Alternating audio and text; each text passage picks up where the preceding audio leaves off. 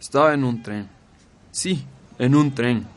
Tan sentado, tan aburrido como un animal que espera el fin del mundo. Me estaba muriendo sencillamente de hastío.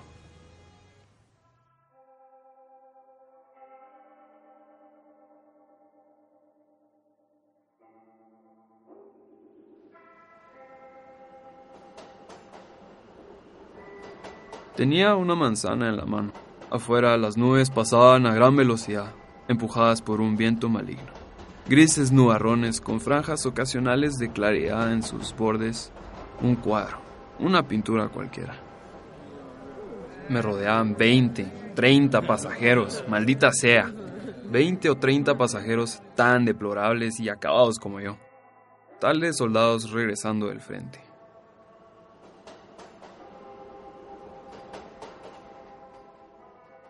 Las estaciones del tren llevaban con una regularidad gramatical. Todas eran la misma, y todas presentaban el mismo formal tedio. Personas entraban y salían del tren. Ah, pero había que ser muy ingenuo para pensar que eso era movimiento. Eso no era movimiento. Era vacío, disfrazado de movimiento. Los hombres son muchos. Las vidas pequeñas, pequeñitas. Los sueños también decaen, para convertirse en enfermedad, alinearse con nuestros órganos y sedimentarlos.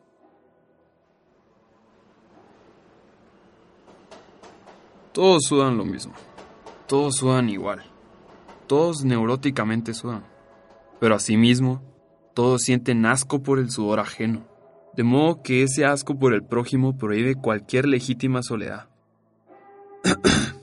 bueno, no es que estemos solos, el problema es que estamos cuidadosamente aislados. Un libro, el periódico, cualquier taza de café sirven para no tener que alzar la vista. El pasajero común presiente que una mirada, acaso menos venal que la suya, lo está captando, y para no confrontarla se hunde más en un detalle automático. Un libro, el periódico, cualquier taza de café.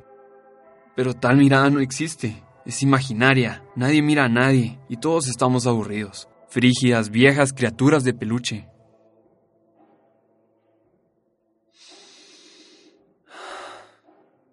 Este clima de sus pensamientos, estrategias desvirilizadas, ilusiones sin ánimo, prepara y alista al adulto como ninguna otra cosa, lo equivalente a autoembalsamarse.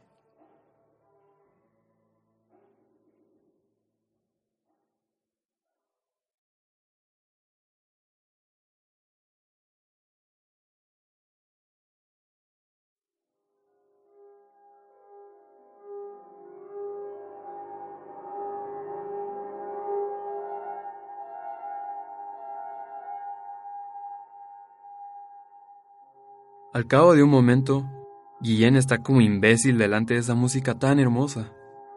El pianista, aleccionando, humillando, aplastando, ¿cómo se sentirá ser así de ilustre, de puro? Se pregunta Guillén. La melodía alcanza proporciones cósmicas, mezcla de todas las propiedades divinas, coreografía indestructible, réplica del espíritu, casi doloroso, masoquismo, éxtasis. Guillén incluso transpira es tanta la emoción.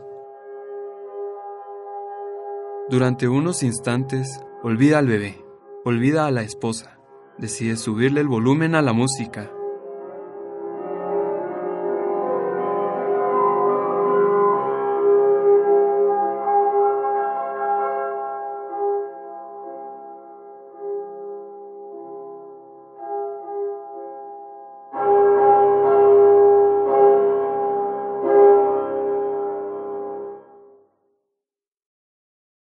Termina el track 6 del CD y Guillén vuelve a la realidad.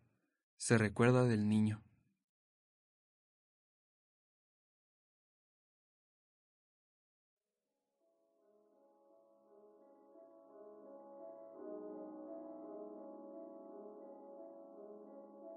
El track 7 ha empezado desde hace ya unos minutos.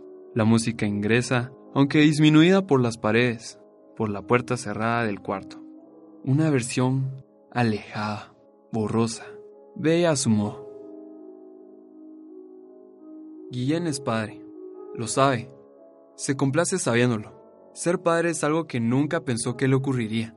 Aún le resulta extraño, de hecho, pensarlo. La alegría, la responsabilidad, su propia vida reabsorbida por la de alguien más, succionada por una poderosa dirección, un alfaque atronador, un bebé, un pequeño ente, castor desnudo, luchando por abrirse paso y abrir un túnel en el marasmo de la inconsciencia, cavando en lo denso y lo anterior a la luz. Algún día llegará a la superficie y le dirá, Papá, habrá descubierto el mayor de los utensilios, el lenguaje. Lo importante es que en este momento, Guillén percibe su propia biografía como una obra, hasta cierto punto poética, una síntesis conmovedora, valiosa, amarilla y luminosa. Ha ido apartando los alacranes del camino, y así trazando una ruta de esperanza, y luego, él mismo aprendió a apedrear las sombras que se acercaban volando, como fantasmas de pies cortados. Sus días hoy transcurren perfectos y burilados, palabras de un poema clásico. Nuevos aires de felicidad acompañan cada jornada suya. La característica principal de Guillén es su capacidad de maravillarse. Su mujer lo admira por ello. No es para nada como esos señores ya reventados de trabajo. En la mente de Guillén, lo sencillo es misterioso, cubierto de un polvo mágico.